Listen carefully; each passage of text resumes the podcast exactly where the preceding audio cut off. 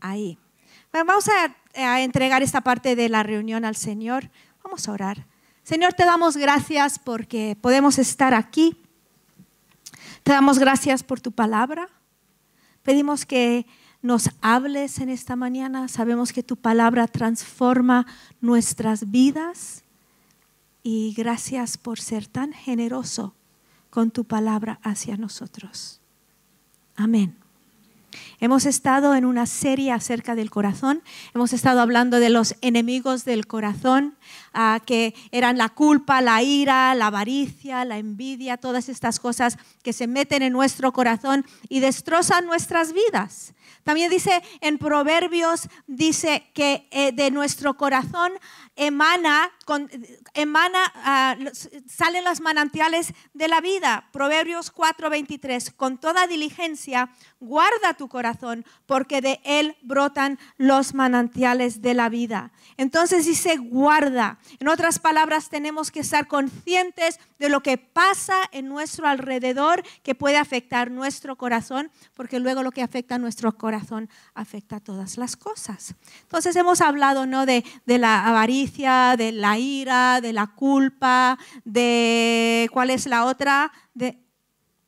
A ver, vamos a repasar. ¿Qué? La envidia, que fue la última, ¿no? Y dices, todos estos son enemigos del corazón, pero dices, oye, ¿y el corazón no tiene amigos? Sí, también tiene amigos. Hoy vamos a hablar de los amigos del corazón. Vamos a hablar, esta, usar un hombre en la Biblia que se describe como alguien que tenía el corazón completamente entregado a Dios. Un corazón como ah, que agradaba a Dios. Y ese hombre es, e, David. Entonces, ah, decía acerca de David que era íntegro y completamente entregado a él. Vamos a ver cómo podemos aplicar la vida de David, alguien que vivió hace tantos años, a nuestra vida hoy. vamos a mirar un poco la historia, ah, el contexto y ver cómo él cuidaba su corazón y por qué Dios se fijó en él. Sabes que vivimos en una sociedad obsesionada por la apariencia física, la imagen. Sabes, parece que si eres súper guapo, da igual cómo te comportes, todo el mundo te perdona, ¿no? Eso es lo que parece. Y ponemos una importancia muy grande en el exterior, gimnasias, gimnasios, dietas, ropas, bronceados, ¿no? Todo. ¿Y por qué hacemos eso? Porque sabemos que el mundo nos juzga primero por afuera y luego decide si nos van a escuchar o no. Entonces, claro, pues es una cosa que, pues que todos hacemos, ¿no? Todos intentamos ah, que nuestra apariencia esté bien. Yo hoy me peiné.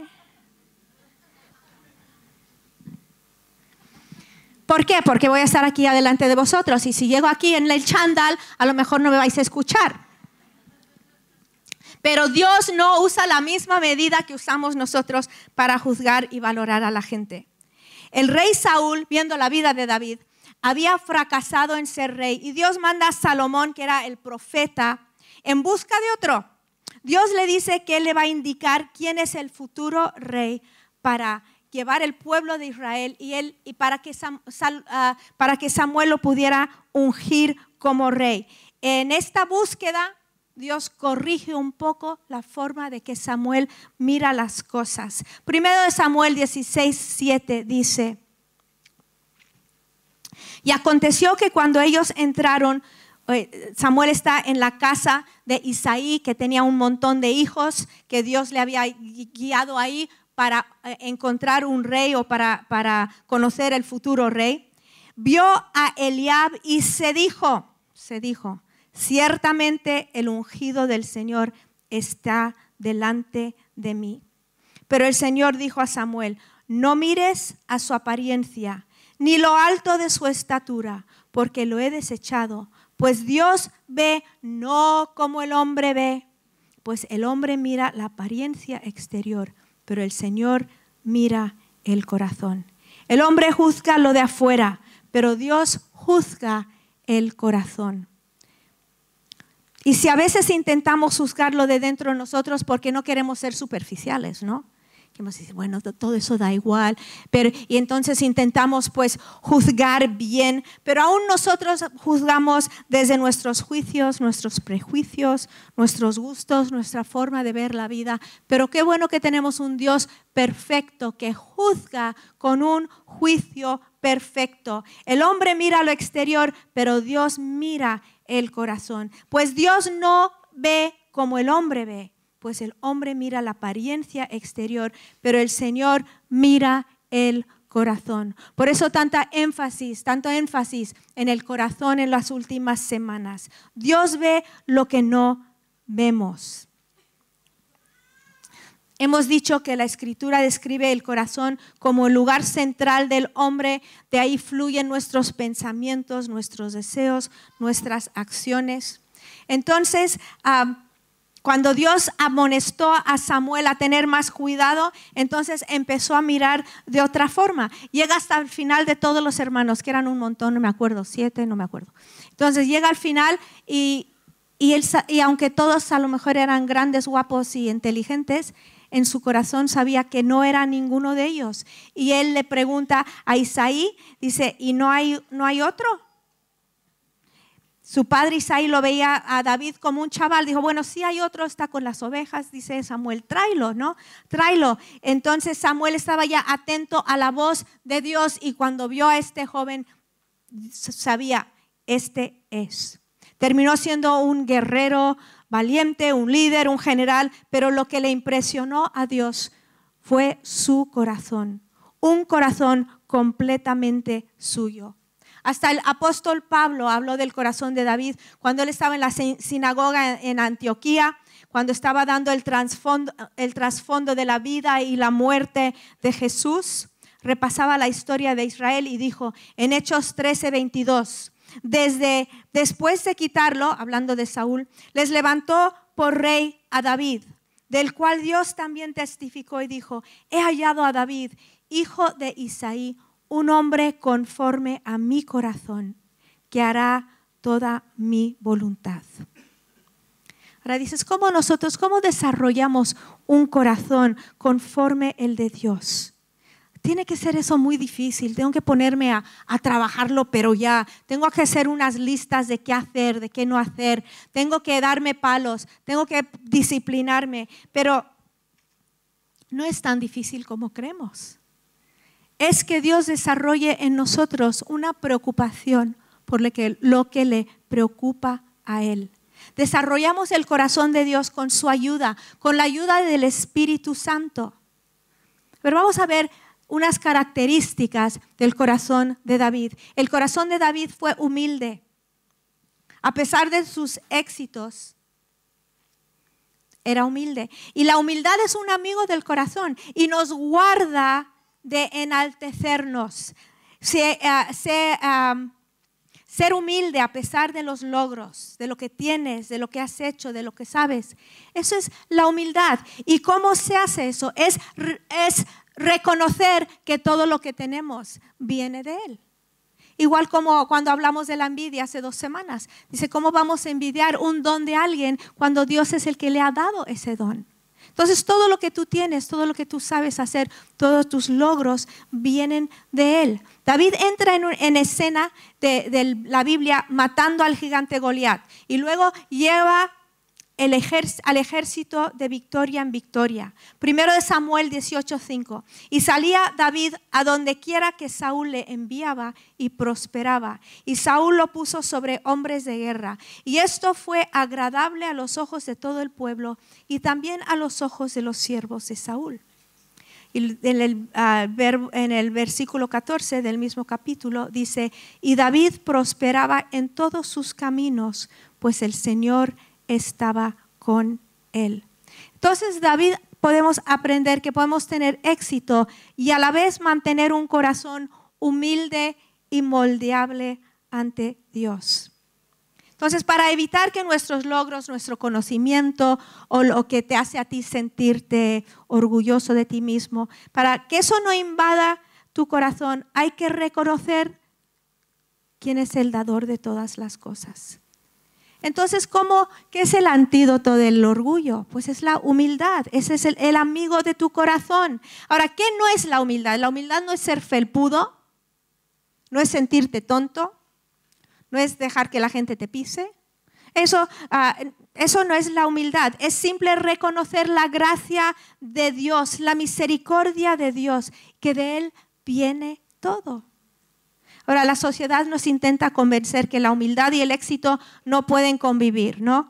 En el deporte, los, los, las artes, el mundo de los negocios.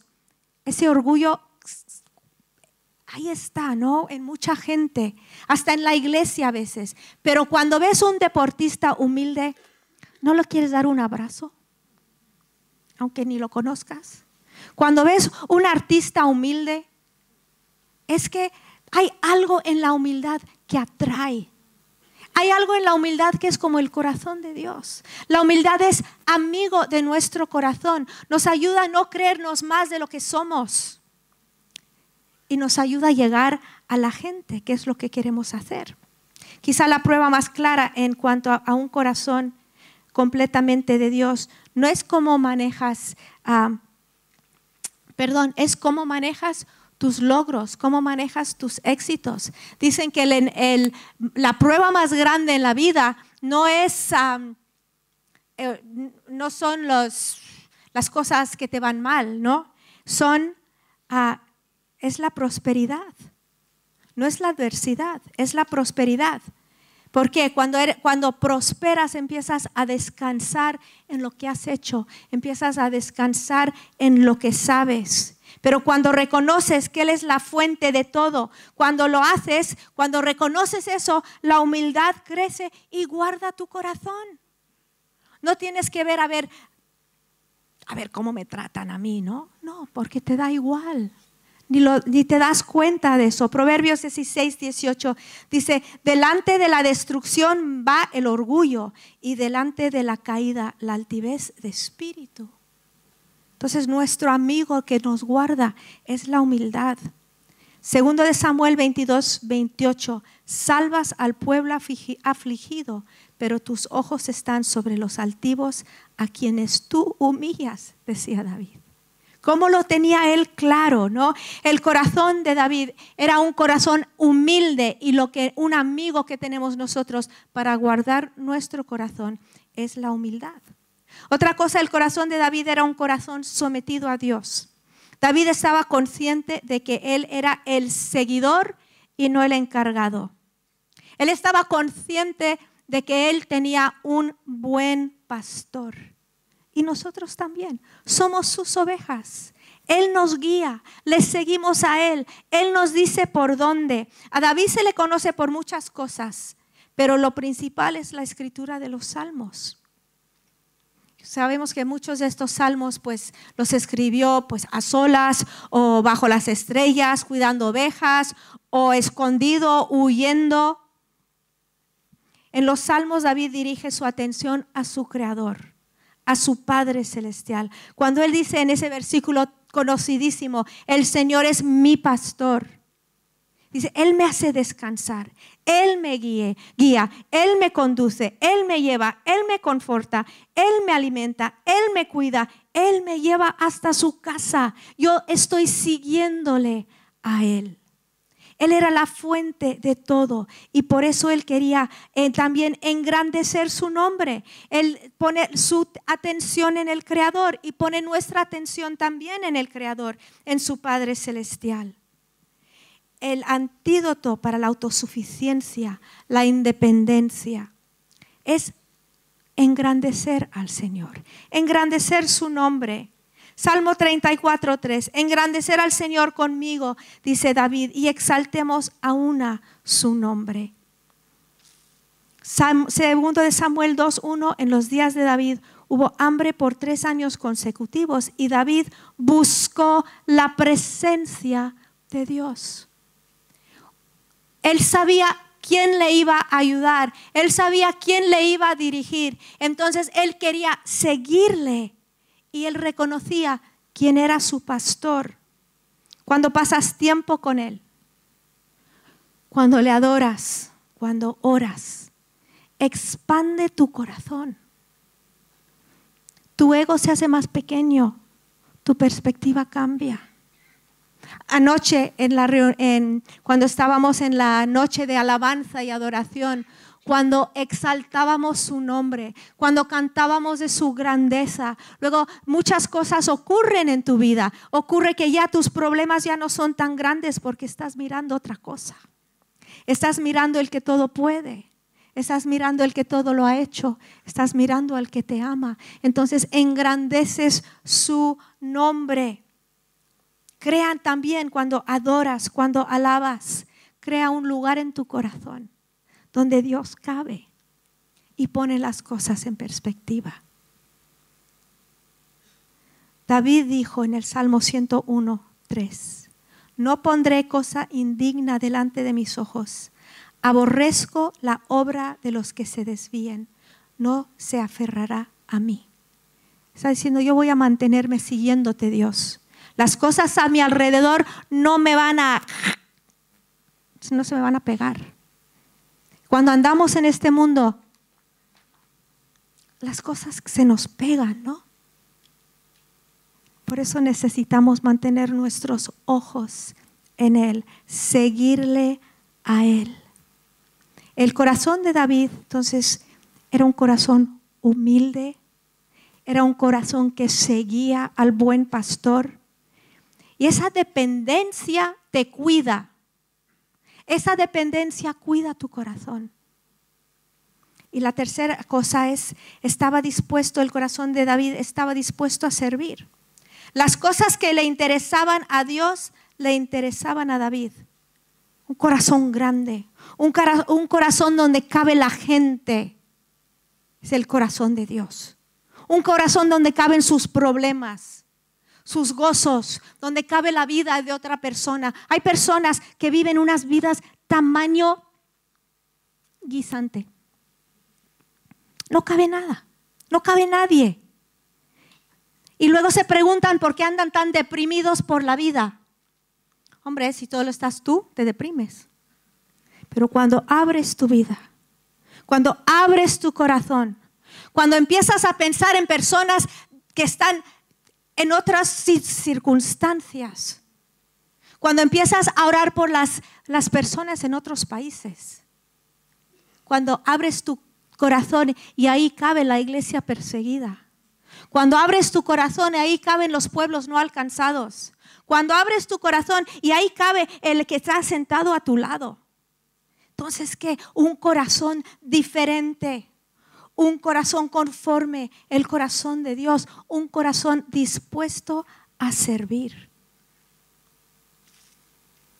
Hechos 13:22 dice, les levantó por rey a David, del cual Dios también testificó y dijo, he hallado a David, hijo de Isaí, un hombre conforme a mi corazón, que hará toda mi voluntad.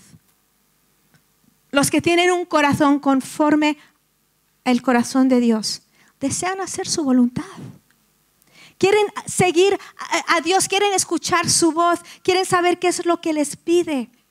Eh, un corazón que está pensando en otros no tiene tanto tiempo para tonterías.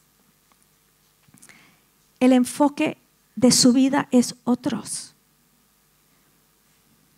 no está pensando, es que me molestan, es que me quitan, es que me caen mal, es que me caen bien, es que me mosquean, es que me distraen, es que no me valoran, es que no me saludan, es que no, no, no. No. Queremos un corazón dispuesto a servir, que está pensando en otros. ¿Sabes qué? A Dios ni le molesta ni le caen mal. Queremos su corazón, ¿no? ¿Cómo ve, la, cómo ve Dios a esa persona que tantas te saca de quicio? Dios no está en el cielo diciendo, ¡ay! Queremos su corazón, ¿no? Queremos un corazón de servicio, queremos un corazón grande, queremos un corazón donde cabe la gente. Ese es el corazón que nosotros deseamos.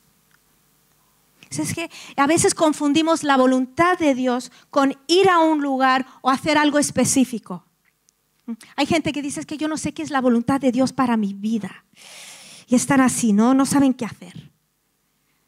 Pues vivimos la voluntad de Dios todos los días. En primera de Tesalonicenses 5:15 dice, mirad que ninguno devuelve a otro mal por mal, sino procurad siempre lo bueno los unos para con los otros y para con todos. Estad siempre gozosos, orad sin cesar, dad gracias en todo, porque esta es la voluntad de Dios para vosotros en Cristo Jesús. ¿No sabes qué es la voluntad de Dios para tu vida? Empieza con Primera de Tesalonicenses 5:15 y te durará mucho tiempo esto. Te durará mucho tiempo. Ah, dice que les levantó por rey a David, del cual también testificó y dijo, he hallado en David, hijo de Isaí, un hombre conforme a mi corazón que hará toda mi voluntad. No sé cómo cuando David escribía sus salmos, cuando David oraba, cuando David tocaba sus instrumentos y él se acercaba a Dios y él le exaltaba y él le adoraba, era también para escuchar qué es lo que Dios deseaba, necesitaba de él. Sirvió a Dios con todo su corazón. Dice, porque David, en Hechos 13:36, porque David después de haber servido el propósito de Dios en su propia generación, durmió y fue sepultado con sus padres y vio corrupción. Sirvió el propósito de Dios en su generación y luego se murió. Terminó lo que Dios le había encomendado en su generación. ¿Qué es tu generación esta? Mira a tu alrededor en la que vivimos. Este es el tiempo que tenemos. Hoy es el tiempo. Este es el día que ha hecho Dios. Cuando sirves, tu corazón se ensancha. Cuando das, tu corazón se ensancha. ¿Sabes lo que te hace la pereza espiritual? Te seca. El servicio a Dios abre un río de recursos espirituales que te dan energía, que dan poder a tu corazón, agranda tu corazón. Cuando tú estás centrado en servir, no tienes tiempo de pensar, pobrecito de mí, qué mal lo estoy pensando. Ahora, si tú esta mañana dices, es que yo me siento súper seco hoy, ¿no? Yo no sé. No es porque no tienes al Espíritu Santo. No es porque Él no te ha ungido. Puede ser, y voy a decir puede porque puede haber una excepción, porque no estás sirviendo tu generación. Ahora, hemos todos leído, ¿no? Que Dios busca nuestra disponibilidad antes que nuestra habilidad. Y es verdad, pero necesita de las dos cosas. Busca las dos cosas, tu disponibilidad y lo que tú sabes también hacer. Sirve a tu generación para que tu corazón sea más, más, más, más, más grande, para que puedas vivir con gozo y alegría. Entonces hemos visto que David tenía un corazón humilde, que era un seguidor, que era un servidor. Y también David tenía un corazón que se arrepentía. Un corazón completamente entregado a Él vive una vida de arrepentimiento. La Biblia es un libro de vidas reales. Ahí no hay santos que nunca pecaron. La Biblia está llena de personas como tú y como yo, con todas nuestras virtudes, nuestros fallos, nuestras debilidades, nuestras fortalezas. Esta es la Biblia. No encumbre debilidades ni pecados. Nos cuenta toda la historia y la vida de David no es una excepción. La vida de David no fue perfecto. David, un hombre conforme el corazón de Dios, también tenía que vivir una vida de arrepentimiento.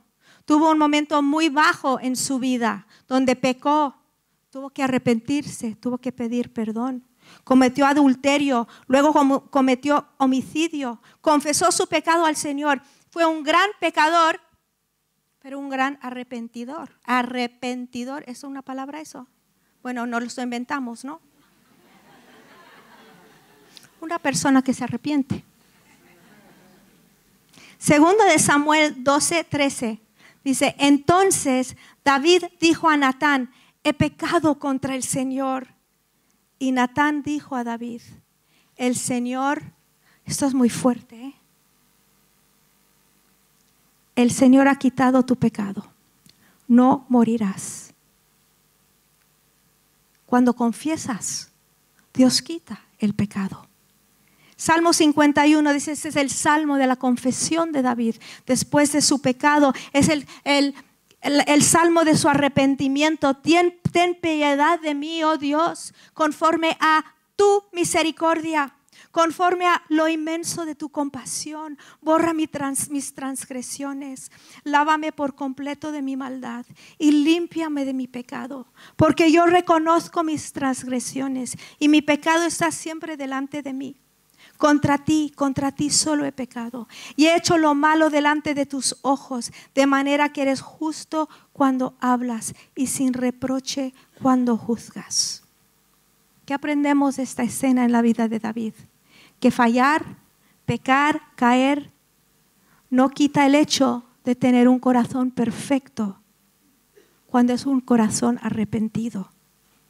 Un corazón conforme el de Dios puede tener un pasado horrible de hace 20 años, puede tener un pasado horrible de, ayer, pero una vida de arrepentimiento, Dios borra, quita y usa tu vida. ¿Qué hace el arrepentimiento? Te acerca de nuevo a Él. A ver, Dios no se ha ido, Dios está ahí, pero que tu conciencia te molesta y tu conciencia crea una muralla entre tú y Dios. Entre tú y Dios, no Dios. Entonces, ¿qué haces cuando te arrepientas? Te acerca de nuevo. Cuando nos arrepentimos, su sangre cubre nuestro pecado. Dice que David oró, crea en mí, oh Dios, un corazón limpio y renueva un espíritu recto dentro de mí. Créenme un corazón limpio, un espíritu recto. Esto demuestra que el corazón que él tenía era un corazón conforme al corazón de Dios. Señor, limpia, renueva. Ah, su reacción ante el pecado fue, ayúdame Señor, perdóname Señor. Versículo 11 de ese capítulo dices, no me eches de tu presencia, no quites de mí tu Santo Espíritu. Restitúyeme el gozo de tu salvación y sosténme con un espíritu de poder. Entonces enseñaré a los transgresores tus caminos y los pecadores se convertirán a ti. Dice, cuando tú me has perdonado, entonces yo voy a poder enseñar a los demás cómo andar. Yo voy a poder mostrar lo que tú has hecho en mi vida, se van a convertir a ti. Cuando un corazón limpio, con un corazón limpio, podría enseñar a otros el camino. La última cosa que vamos a ver es que David confiaba en Dios. Tenía su confianza puesto en el Señor. En medio de una vida tan estresante que él vivía, una vida llena de tanta responsabilidad, también de ansiedad, también de estrés. Saúl lo quería matar, sus hermanos no le apoyaban, reinaba un país que tenía guerras, problemas, sus hijos le hacían la vida imposible. Mucha causa de estrés, mucha causa para volverse loco, pero su confianza en Dios era lo que le sostenía. La presión de esta vida puede romper y distraer al corazón más fuerte. Por eso necesitamos poner nuestra confianza en Él. David tenía un amigo de su corazón que era la confianza en Dios. Nuestra confianza está en Él. ¿Cuántas personas aquí no tienes que levantar la mano? Pensabais que erais muy fuertes hasta que la vida te dio un palo que no sabías ni de dónde venía. ¿Mm? Yo puedo con todo. Yo puedo con el diablo. Alguien me dijo eso una vez. Yo puedo con el diablo. Dije, pues qué bueno. Porque yo no. Yo necesito la sangre de Cristo.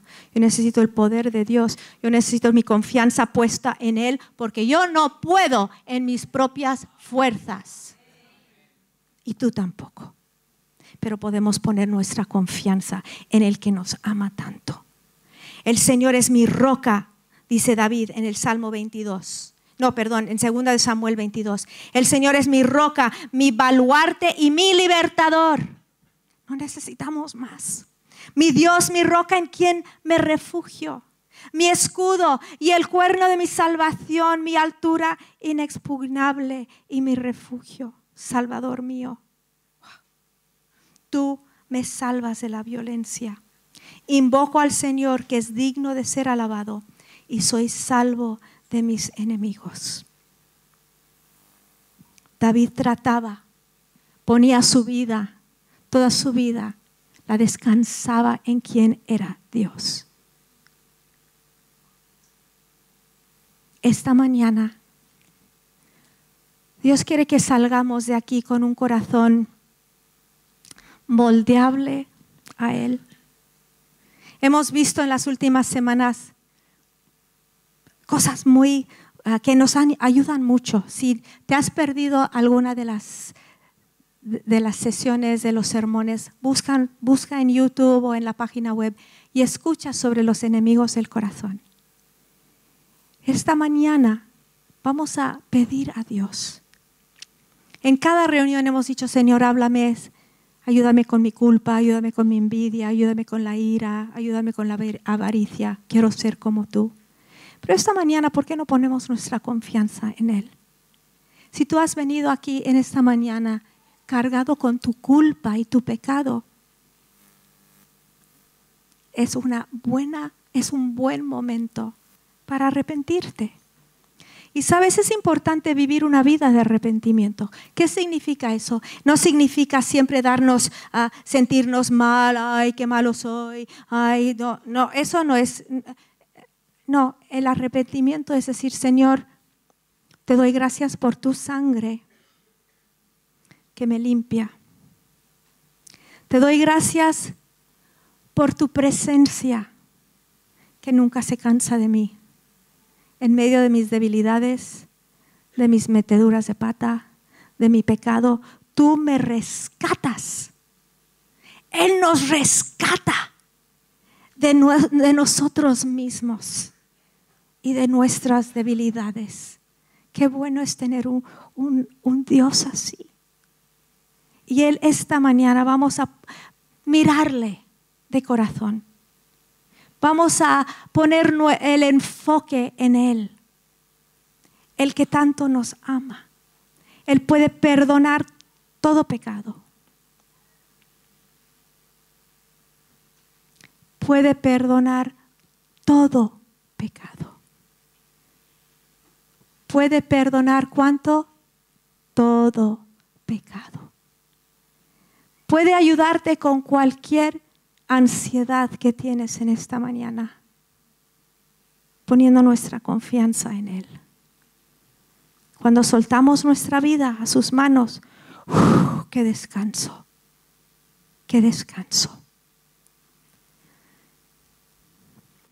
Pero yo siento que hay personas aquí que realmente llegaron hoy con un sentido de culpabilidad y de fracaso. Y veniste al lugar perfecto para que Dios te dé lo que tú necesitas en esta mañana, que es su perdón. Es su perdón que limpie tu corazón